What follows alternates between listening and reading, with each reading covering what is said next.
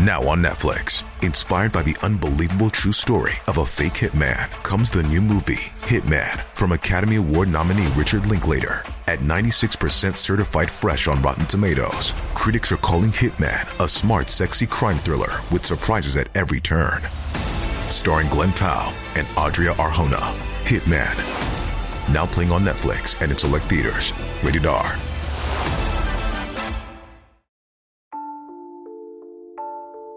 ゆっくりの、怖い話。地域の怖い話沖縄編、に。前回に続き沖縄の怖い話です。ご覧ください。兵隊さん。大学時代に旅行で沖縄行って、旅行終わって帰宅した夜、部屋に日本兵が出た。めちゃくちゃ怖かったが、ただ立ち尽くしてるだけでしばらくしたら消えた。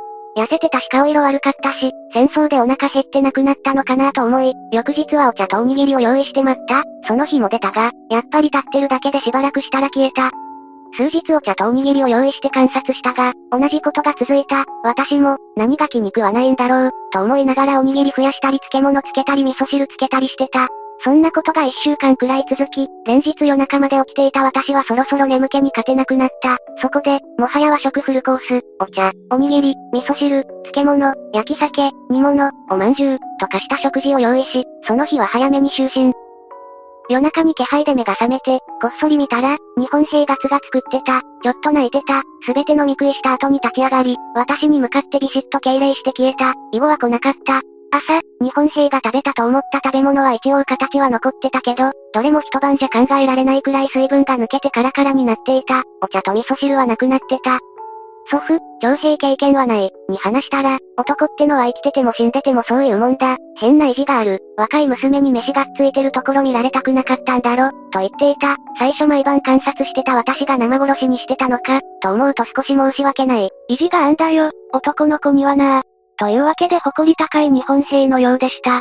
生体って水分しか取れないもんなのか、それとも水分不足で死んだか、何にせよたくさん食べれてよかったな。ビシ、533と英霊様に敬礼、兵隊さん、お腹いっぱいになって旅立たれたのかな？いいことしたね。533が優しい人でよかった。これはむしろいい話だと思う。生殺し状態だった兵隊さんは気の毒だけど、あなたの優しさのおかげで成仏できたんだね。兵隊さんも満足できたようで何よりです。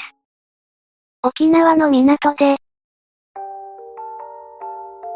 ねえ、俺の体験した恐怖体験聞いて、俺ね、沖縄に住んでるんだけど、一昨年の12月にとある海水浴場隣の港に譲りに行ったのね。先行者がいたので挨拶して、どうでもいい雑談してたわけ。その人は、ああ今日はもう当たりもないし、寒いし帰るよ、って帰った。確か11時頃だったと思う。で、俺は一人そこに残ったわけだ。風も強く確かに寒かったので釣り座に横付けした車の中でゲームボーイなどやって少し時間を潰してたのよ。1時間くらい待って何の反応もないので、いい加減だるくなって道具片付けて車に積み込み、エンジンかけてライトつけてギアをドライブに。足がある。誰か助手席に座ってました。ゆっくり顔を目線を上げると、うつむいた女の人、びしょ濡れ。これって何よもう状況が全く理解できない。大声で叫んで逃げ出したい気分なのにギア握ったまんま固まる俺。で、やっと出た言葉がこれさ。あのー、降りてもらえませんかもう俺はバカかと。でもその直後にスイって消えたのよ。その女、ありがちなシートがぐっしょりってのはなく、乾いてました。おかしな話だが、頭が冷静に状況を理解した途端パニック起こして、猛スピードでその場を立ち去ったよ。追いかけてきたらどうしようって、何度もバックミラーサイドミラー確認しながら、あのことあってからその港には未だ近寄れず。車に乗り込んでくる系の幽霊でした。でも大半が漏らしていくけどこの女性は漏らさなかったようですね。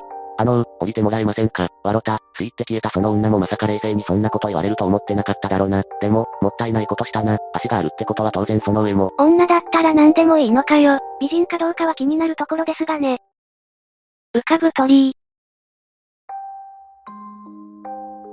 流れぶった切って、俺が体験した話であまり怖くないかもしれないが、ちょっと前の仕事が休みだった日、原付でうちの裏山を走ってたんだよ。そしたら空にぽっかりと赤い鳥居が2つ並んだ状態で浮いてるんだよ。赤い鳥居が浮いてるっていうより宙にぼやけてるって感じかな。道なりにその鳥居があったから走り抜けたんだよね。だからちょうどくぐった感じ。二つとも、家に帰ってその日は普通に過ごした。問題は次の日からで、高熱が出て薬を飲んでも病院に行っても熱が下がらないんだよ。母親が、何か最近変わったことはなかったかと聞かれて息も怠々で鳥居のことを話したんだよ。そしたらうちの母親が血相を変えて A さんに連絡しないと、って電話してた。A さんってのは言うた。うちの地方じゃまじないしみたいなものだ。ほどなくして A さんがやってきて俺を見るなり、ああ、これは相当やられてるね、って言ってきたんだよ。何にやられてるのか何をやられてるのか全く聞けなかった。体が動かなくて声も出なかったんだよ。それなのに、家の仏壇の前に寝かされて A さんが持ってきた酒やら米やらを仏壇に並べ始めて、鳥居を二つくぐったんだね、と聞いてきたからかすかにうなずいた。あんたの先祖に守ってもらうように今から頼むけど、それができなかったらあんたは悪いけど、ここで命が切れてしまうよ、と、物騒なことを言うんだよ。A さんは何やら呪文みたいな言葉を唱え始めた。俺が聞き取れたのは、マジムン、愚装、未来、の三つだけで呪文みたいなものが書かれた紙で体を叩かれておしまい。A さんが、どうにか切り抜けた。あんたよかったね。毎年墓参りにちゃんと行ってて、って言ってきた。俺、なんとなくなんだけど、墓参りだけは親と一緒に行くのを欠かさなかったんだよ。それが幸いしてたらしい。で、A さんが、次に鳥居を見たらすぐに離れること、絶対くぐってはいけないこと、と言い残して去っていった。次の日、嘘みたいに熱が下がっていた。母親に、どういうことか聞いてみたら、世の中知らない方がいいこともある、と、最初取り合ってくれなかったがしつこく聞いてみたら、俺の家系に関係している。鳥居をくぐったら8割の確率で死ぬ。鳥居の数はその人が生きた年数に応じて違う。雨の日は鳥居は出ない。としか教えてくれなかった。これが今まで平和に暮らしてきた。俺の唯一のシャレにならなかった話。読んでくれてどうもありがとう。お母さんは知らない方がいいこともあるって言うけど、知っていれば普通に避けられることじゃないかなこれ。おつ、無事生還できてよかった。俺も墓参り行ってくるわ。墓参りなんて一度もしたことないや。DK、家計に関わるそんな恐ろしいことなら、お母さんも子供の頃からしつこいくらい言っておいてほしいよ。何があっても、宙に浮かんだ鳥を潜っちゃダメだぞって。それとも、お母さんも半信半疑だったから、せめて墓参りには必ず行く子に育てて予防線張っていたとかかな。356だけど、墓参りは無理やりじゃなくてなんとなく言ってた。母方の方の関係らしいけど、さっき聞いたら女は見えないらしい。男にしか見えないんだと、昔話みたいに聞かされてたのと、自分は結婚したから関係ないと思ってて364の言う通りに半信半疑だったんだって。ユタって言うと、地元は沖縄かな。なんか、以前ネットの友達が普通の霊能者がお手上げ状態で見放すような霊に疲れた時、その見放した霊能力者から、沖縄のユタという民族、シャーマンみたいなもの、を頼るといい、って勧められた、って話を聞いたことある。そうです、沖縄です。よくご存知で、ユタって結構身近な存在だったりします。うちは昔から同じ人に方角とか見てもらってますが。なんというか、霊能者、というより、ユタ、という響きの方が怪しさがないですよね。板尾いつじもう20年以上前、俺がまだ小学校3、4年くらいだった時のこと、当時沖縄に別荘を持ってて、と言っても狭いボロ家、夏休みになると2週間くらい家族とそこで過ごしてた。俺は毎日暗くなるまで近所の海で貝や海ガラスを取るのが大好きだった。そんな旅行も半ばくらいになってきた時のこと、そろそろ暗くなってきたからぼちぼち帰ろうとまだ貝を拾いながら海沿いを歩いてた時、砂浜にアシカ、アザラシ、が一匹いた。もちろんそんなもん今まで見たことないし、そんなもんが出るなんて聞いたこともない。夕焼け混じりの夜空をバックにしたそれはお化けみたいで、逃げようかな、と後ずさっていたら、突然足利ペターっとうつ伏せに寝転び始めたかと思うとパカ、って背中が開いて、そこから板を羊そっくりの細身の真っ白いおっさんが全裸でニュッと立ち上がって出てきた。え、着ぐるみ、やばいやつ、と思ってぎょっとしてたらこっちに気づいて顔を向けた。そしたらこっちに手招きしてきて、ゆっくり口を開くと、こんばんは、よければ、お花あしよう、よければお話ししよう、と言いたかったみたいだけど時折ザザーっとノイズがかったような音が出て聞こえづらい。声自体はアニメとかに出てくるイケメン声の声優さんのような綺麗な声だった。で、足か板尾と一緒に聞き取りつらいながらいろんな話をしたんだが、板尾は人間ではない、はっきり言わなかったがそう思わせるような発言を立たした。昔は少し遠いところで暮らしてたけど環境が悪くなって出て行った。群れで暮らしてたけどやむを得ない事情で、それは教えてくれなかった。離れてしまった。そういう話を一方的にするとともに板尾は号泣し始めた。おじさんは見た目は海洋生物だけど心はミジンコなんだよ。みたいなわけわからんことまで言い始めた。でも物腰は穏やかで子供好きという感じのいい人だったんで結局そのままそばにいた。だんだんかわいそうになってきて、持ってたバケツいっぱいの貝や海ガラスをあげようとしたけど丁寧に断られ、逆にそういうのが好きなら、とアシカの着ぐるみ、の中から小粒のキラキラした宝石や金銀鉄のようなものをくれた。板尾は元は君たちが海に落としたものだと思うって言ってたから今思えば人が落としたアクセサリーや金具の一部、だったのかもしれん。結局その後は暗くなってきたから帰った方がいいって言われてそのまま帰ったというだけの話で、その後あのおじさんを探したけどやっぱりいなかった。確かグリコキャラメル一つ添えて、元気出してね、きっといいことあるよ、みたいなボトルメール書いただけで、その後は毎年来ても特に何もなかった。でも本当に板送り卒で、あれは板尾だったんじゃないかと思うことも時々あるんだけどそれでは説明がつかないことも多かったんでやっぱり妖怪の類だったんじゃないかな。板尾さんは妖怪だった可能性がビレゾン。板尾にもらったキラキラをどうしたかが気になる。海水浴客が落とした高価なのもありそうだし。面白かった。板尾に幸あれ。板尾にさんのその後とキラキラが値打ち物だったかが気になりますね。水族館での神隠し、そして、俺の実家がある町は、沖縄の水族館が有名なとこ、子供の頃、俺、母、妹、当時3歳、で水族館がある公園に行った、母親がトイレに行ってる間、歩いたり走ったりする妹の後を追っていた。そしたら妹がふっと消えた。本当に煙みたいに目の前から消えた。何が起こったかわからなくて呆然と立ち尽くしてたら母親が戻ってきたので説明。その場に居合わせた大人も消えたのを見たらしく大騒ぎに。探しても見つからないので、いよいよ警察だと話してたところに迷い後の案内放送が、慌てて迎えに行くとご機嫌でジュースを飲んでる妹と見知らぬ親子、その親子は関西からの観光客で、公園内を歩いてると草むらから子供が飛び出してきたので驚いたらしい。周りに人がいないので迷子だろうと連れてきてくれたとのこと。公園内はすごい広くて、俺がいたところと妹が出てきたところは端と端で公園内のバスに乗って移動しなきゃ厳しい距離。不思議だし説明つかないんだけど、無事見つかってよかったと一安心。なぜか妹はその親子の男の子、小学校高学年くらい、にべったりで離れようとしない。男の子は困ってたけどなんとか引き剥がしてお礼言って帰った。それから20年経った頃、地元を出て関西で働いていた妹が結婚した。相手はとっても優しそうな人で皆喜んだ。で、ある日妹から母親宛に電話がかかってきた。危険になったその人はご両親ともに亡くされてるんだけどそれの片付けの延長線でアルバムを整理してたら、幼い時の自分にそっくり子が子供の頃の旦那と写ってる写真が出てきたという。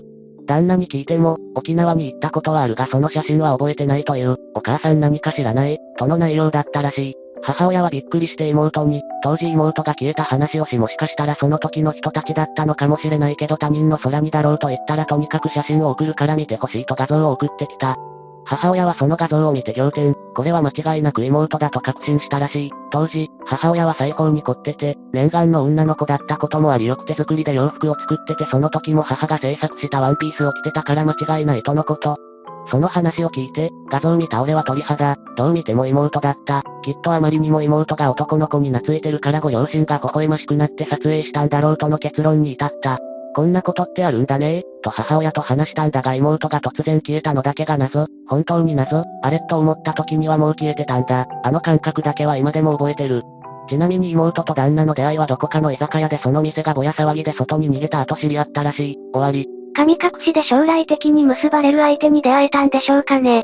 生まれた時から、運命ってのは決まってる、と言うけどそれがわかりやすい形で現れることもあるんだね。ほとんどはただの、偶然、って済ましてるけど、実際はそうでもないことの方が多いような気がするわ。408の話みたいなことあったらね。しかし消えたのはなぜなんだろうね。神様の予定調整時間か。きっと数多くの前世で兄弟だったり夫婦だったりした、魂のつながりの深い人たちなんじゃないかなと思う。生身の状態では覚えてないけど潜在意識で感じてる。あまりに懐かしい波動を感じて、ついてレポートしちゃったとか、人間って本来そういう能力があるんじゃないかな。純粋な精神の力。水族館に何かいるのか、それとも神様の調整時間だったのか、ついてレポートしちゃったのか、ついてレポートはさすがにないね。力の強すぎるユタ。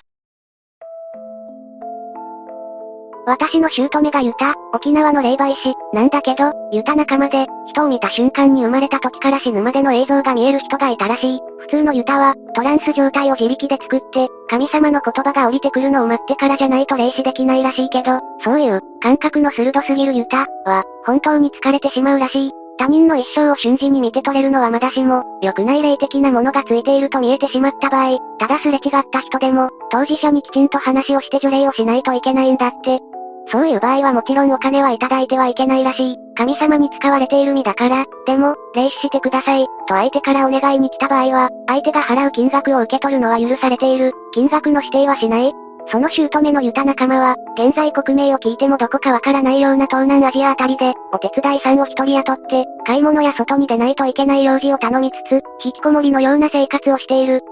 でも、日本から政治家や大手会社の方たちが、わざわざ見てもらいに来るらしくて、生活には問題ない収入があるのだとか、その能力をある程度コントロールできても、いきなりさーっと見えてしまう人は、おっしゃる通りすごく疲れるらしいです。力があるのも困りものなのですね。ですがこういった人にいつか会ってみたいです。沖縄に出張中。俺、沖縄に出張中なんだけど最近妙な体験したから投下するよ。沖縄本島南部に死者作るからって短期間アパート住まい、夜中にタバコ吸おうと、外に出たわけ、歩いて5分くらいの場所に街灯一つ、販売機が3つ並んでるところがある。周りは畑って状態。コーヒーを買い、自販機の前に座りタバコに火をつける、いつものパターン、ぼーっとしながら月や、街灯、自販機の反射で座ってる自分影を見てた。座ってるから、ゴミ袋にボール乗せたような影一つ、5分くらいして、またタバコに火をつけた。これ吸ったら帰って寝ようと思い。何気なく自分の影を見たら横にもう一つ影がある。同じように座ってる影。あれ、何これって、感じで固まってしまった。10秒ぐらいして、二つの影にもう一つ加わった。今度の影は立ってる状態、挟まれた感じに。両方からすげえ視線を感じる。すぐそばから、固まった状態のままでも目を動かした範囲に誰もいない。この雰囲気に耐えれなくなりダッシュで家に逃亡した。後に、地元の従業員にこの話したら、あーまるまるさん、四角四角チクっすよねあっちは戦争の時の防空壕とか見つかってないのがたくさんあるんすよ。見つけて欲しくて出てきたんじゃないすか。〇〇さんの行く販売機の裏の畑に小さな慰霊碑気づかなかったです。ありますよ。20年くらい前、ここ山と畑だったんですが人骨が数十体出てきたりした場所ですし、今年も戦中の遺骨収集ありますよ。参加します。こんなのばかり言われた。慣れてる沖縄人が怖い。8年前のスレですがその時点でまだ遺骨収集をされているのですね。沖縄では死者や霊といったものが身近なのでしょうね。今度会ったらコーヒーとタバコ一本手向けてやったらいいんじゃないかな。戦争で死んだ霊ならお茶がいいんでない。遺骨収集参加したら活躍しそうですね。戦死者を悼むことは大切です。そしてこのスレのここからの流れはこの話には一切関係ないのですがちょっと面白かったので続けていきます。スマホから書き込めるって分かったからこっちにする。716です。何度か除霊してみてるけど払えない。何か言ってるけど意味がわからないし何なの。いとこは、やばいのにこの人は関係ないって説得してるけど話すたびに窓がバンバンなるし、やばいのはニヤニヤといとこ見てるし。716? こいつは未来人かなあれ、これってパソコンと繋がってない？はぁ、2チャンネルのこのスレに書いてるつもりなんだけど違うのかな？はぁ、パソコンでは表示されてるんだけど、なんか、携帯の接続おかしくなるし。何これ、何が起きてんのよ。スレッド間違えてるんじゃないですか？デス版原稿より遅いし。うん、タイトルは合ってるんですけど、原稿ってところ探してみます。SC と関係あるのかな ?2 チャンネルの本体みたいなの見つけたからそこ開いたら自分のパソコン投稿ありました。ありがとうございます。え、いや、ここが本家の2チャンネルですよ。オープンや SC とは違うよ。ってそうか SC の方から書いてたんですね。2チャン SC とは、2チャンネルを追い出されたひろゆきが作った2チャンネルのコピーサイトです。本家のスレや書き込みと同じものがそちらにも自動的に作られます。そして SC に書き込むと自動的に本家にも書き込まれるのですが、理由はわかりませんが不具合で書き込まれなかったりするようで、本家と SC のレス版がおかしくなることがあります。多分それでしょう。本体。本物、と言いますか自分の投稿があり、正常な流れのページですかね。スマホで書いてるのが原因でしょうか。やはりヤバい例は払えないし音は大きくなるし、スマホはおかしくなるし。オープンの方かな。この流れがほんのり怖い。今は検索で SC 先に引っかかるから、そっちに書き込んでんだろ。SC かよ。こんな奴いるんだな。スレが混沌としてきました。しかしそこに思いもよらない書き込みが来ます。今後、テルが怪我せず毎場所13勝前後するようなラキセの出番はないだろう。えっと、相撲の話かこれ。すまん、相撲いたから超誤爆した。ただの誤爆でした。しかし、力士の力によってスレが浄化されていく。稀に見るようです。グッジョブ、誤爆を始めてグッジョブと思った初夏。誤爆により混沌とした流れが断ち切られました。お相撲さんってすごいですね。この流れを見て笑ってしまったのでついでにまとめました。終わりです。まぶい。これ本人気づかないうちに助かってたっていうからテレポーテーションかな。とあるスレにニュース記事を貼る住人が現れました。記事はすでに見れないのでどんな内容かわかりませんが不思議な話のようです。上から押しつぶされる衝撃で偶然窓から外に押し出されたんじゃないのかな。最後部座席に座ってた小柄な女性という話だし、車も瓦礫が落ちた位置のギリギリ後ろの方、女性がかろうじて隙間から出てあと救急隊が入る前の間に、落ちた瓦礫が自重でさらに崩れたとかもあるかもしれんし。車に何かが落ちて気がついたら中にいた女性が外に出て助かった、みたいな話でしょうか。もしや沖縄か？あそこは普通のおばちゃんが兄ちゃんまぶい落としたよって声かけて車とだぞ。まぶい落としたよってどういう意味？まぶいって何？落としやすいもの？まぶい、とは、イケてるお姉ちゃんのことです。魂とか、そんなの？え、そうなの背景画像間違えたじゃん。まぶいとか死語だろ。今はナウとかヤングだよ。まぶいなおのギロッポンで、まぶい、イケてる、すけ、姉ちゃん、落とした、ゲットした、的な、意味かと思った。沖縄のおばちゃんアグレッシブすぎと引いたが、まぶいって魂って意味もあるのかみんな間違えたようですね。でもナウもヤングもすでに死後だぜ。魂落としたことに気づかず歩く兄ちゃんもすげえな。まぶえ、まぶやはびっくりした時とかにもかけらが落っこちる。それを拾っておけば長生きできるけど、拾わないとそんなに長生きできない。遠方の海で亡くなった人がいる時は、その人のまぶえもそこにあるので沖縄まで呪術的手法で持ち帰ってやらないとならない。とか、そんな感じの考え方と民族学の講座で聞いた覚えがあるな。高橋恵子の、暮らしの中のお願い沖縄の癒しと祈り、読むとそういった考えの背景とかも分かってなかなか面白いと思う。沖縄に限らず日本にはくしゃみや咳、しゃっくりなどで口から魂が抜けるとかいう考えもあるにはある。マジかよ、うっかり風も引けねえな。魂落としやすすぎじゃないですかね。魂って一塊だと思ったら落っこちるものだったのか。そういえば昔よく、びっくりすると寿命が縮まるって聞いたけどあれはびっくりすると魂が一部落っこちるからその分寿命が縮まるってことなのかもね。興味深い。魂が一塊じゃないとすると、いろんな謎が解けそうだな。生き量、ドッペル、お経やお札の効果、パワスポの効果、呪い、あげまん下げまん、これらは全て魂エネルギーが出入りすることで発生してる現象か。魂の量が少ないと、そこを埋めるように悪霊が入ってくるのかもな。なんか色々面白い考察もされていますね。噂話をされるとくしゃみをするのも、実は美容の魂エネルギーがくしゃみと一緒に出ていって、噂をしている奴らに吸い取られているとかな。人間はこのエネルギーを奪い合ってるのかもしれんよ。名誉バカが。オカルト板でそんな全否定しなくてもいいだろ。などと魂談義が始まったところに、実際にまぶいを落としてしまった人が現れました。実際にまぶいを落とした沖縄県民が来ましたよ。子供の頃自転車に乗ってて安全確認せず車道を横断しようとして見事車と衝突、ドアにぶつかったためか、自転車のハンドルが少し曲がったのと腕に鈍痛を覚える程度だったので、顔面蒼白な運転手に、大丈夫、と言い残しその場を逃げるように去った。その数ヶ月後、朝起きるとまともに歩けない、足に力が入らない、病院に行くと脚気との診断、検査を受けるとなぜか心臓に異常、雑音がするとかなんとか、が見つかり即入院、入院中に母親がなぜかユタ、沖縄のエタコみたいなもの、を呼んだ、ユタに見てもらうと病気の原因は俺が事故に遭った時まぶえを落としたせいだという、子供だったから素直に信じた。で、その場でまぶえを戻すまじない、押してもらった。まぶえを落とした自覚も戻った自覚も何もない。今となっては眉唾もんだなぁとは思う。ところでそのユタに見てもらった日に俺は腹痛に襲われていたんだよ。入院中で早く家に帰りたかった俺は医者にも親にもその痛みを訴えることはなかった。病院だし、絶対何らかの検査受けることは分かってたからね。検査は大嫌いだったし、もし病気が悪化してたら入院が長引くことになりかねないので黙ってた。でも俺を見たユタは、今すごいお腹痛いでしょう。えぐられるような感じだね。と痛みの感覚まで当てた。これにはすげえ驚いたよ。878の話面白かった。2ちゃんで罵り合うなんてまぶいを落とした証拠やで。罵るたびにまぶいが減っているんだぜ。まぶい落としたら体が弱くなる、みたいなことらしい。今このスレだけで空前のまぶいブーム。皆さんも、まぶいは落とさないように気をつけましょう。いかがでしたか ?2 回に分けてお送りした沖縄の怖い話。調べていて興味深い話が色々ありましたね。やはり元は琉球という別の国だったことや、戦争が激しく行われた場所という印象を受けました。私は一度行ったことがありますがまた行ってみたくなりましたね。皆さんはどう思いましたか？